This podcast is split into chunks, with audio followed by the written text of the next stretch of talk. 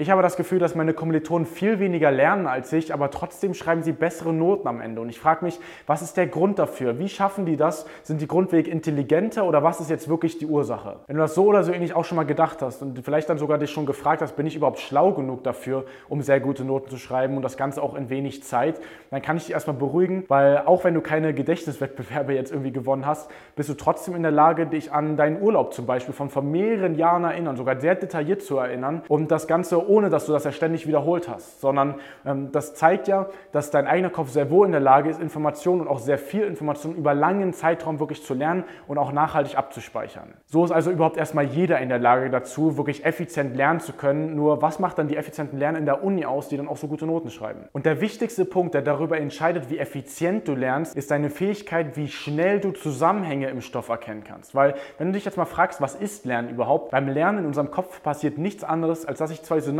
neu verbinden. Das heißt, da entsteht eine Verbindung, da entsteht ein Zusammenhang. Was, was davor noch nicht verbunden war, wird auf einmal verbunden. Und wenn du eben in der Lage bist, das möglichst schnell zu machen, den Stoff, den, den du vom Professor bekommst, vom Skript aufnimmst, wenn du dazu in der Lage bist, möglichst viele Zusammenhänge möglichst schnell zu erkennen, dass viele Verbindungen erstellt werden können, dann bist du jemand, der sehr effizient lernt. Nur wenn du jetzt jemand bist, der einfach immer in die Vorlesung geht und dann seine stichpunktartigen Notizen herunterschreibt, dann frag dich mal, wie schnell bist du denn da in der Lage, überhaupt Zusammenhänge zu erkennen, wenn du einfach Stichpunkt nach Stichpunkt nach Stichpunkt die Seite runterschreibst. Weil vielleicht ist dir auch schon mal aufgefallen, je mehr Notizen du dir während der Vorlesung machst, desto weniger Wissen nimmst du aus der Vorlesung mit. Also wenn du dann ein paar Tage später dich versuchst daran zu erinnern, worum es denn überhaupt ging, dann ist so gut wie alles weg. Du hast zwar alles auf dem Papier stehen, das Wissen vielleicht auf dem Papier, aber fast nichts ist im Kopf.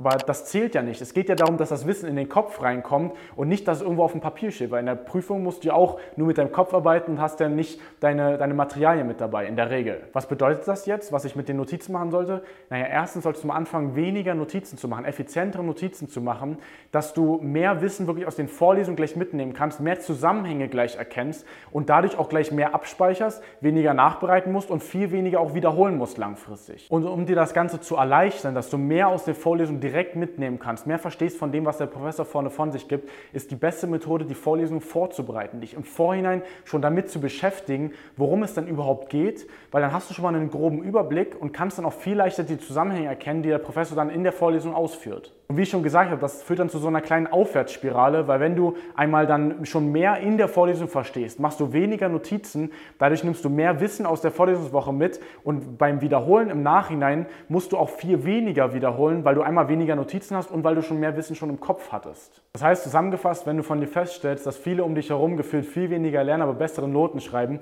dann haben die vielleicht Glück und die machen passiv dieses Zusammenhänge erkennen viel, viel besser. Also die sind da einfach von Natur aus einfach schon mehr geübt darin aber das ist ja nichts, was dann irgendwie intelligent ist, was angeboren ist, sondern das kannst du ja sehr gut üben, indem du wirklich anfängst, wirklich konkret dich darauf zu konzentrieren, während der Vorlesung, auch durch eine Vorbereitung, schon mehr den Stoff zu verstehen und mehr Zusammenhänge zu erkennen. Und das ist auch das, wo wir uns mit den Studenten, mit denen wir in unseren Trainings zusammenarbeiten, auch darauf fokussieren. Da bringen wir auch nochmal eine extra Notizmethode bei, die auch diese Zusammenhänge nochmal mit dem Vorbereiten in der Vorlesung und beim Nachbereiten wirklich in eine klare Lernstrategie bringt, dass du ganz klar weißt, was du wann und wie und genau auch nach welcher Anleitung machen solltest, um dann eben wirklich aus der Vorlesungswoche rauszugehen und wirklich einen Großteil der Vorlesung schon langfristig abgespeichert zu haben, dass du aus jeder Vorlesungswoche viel Wissen mitnimmst, dann in der Klausurvorbereitung dich nur noch auf die letzten Lücken konzentrieren musst, dadurch viel entspannter an die Prüfung gehst und bessere Noten schreibst. Und wenn du da auch mal wissen willst, wie das Ganze für dich aussehen kann, kannst du dich mal sehr gerne unter dem Video für eine kostenlose Lernanalyse bei uns eintragen.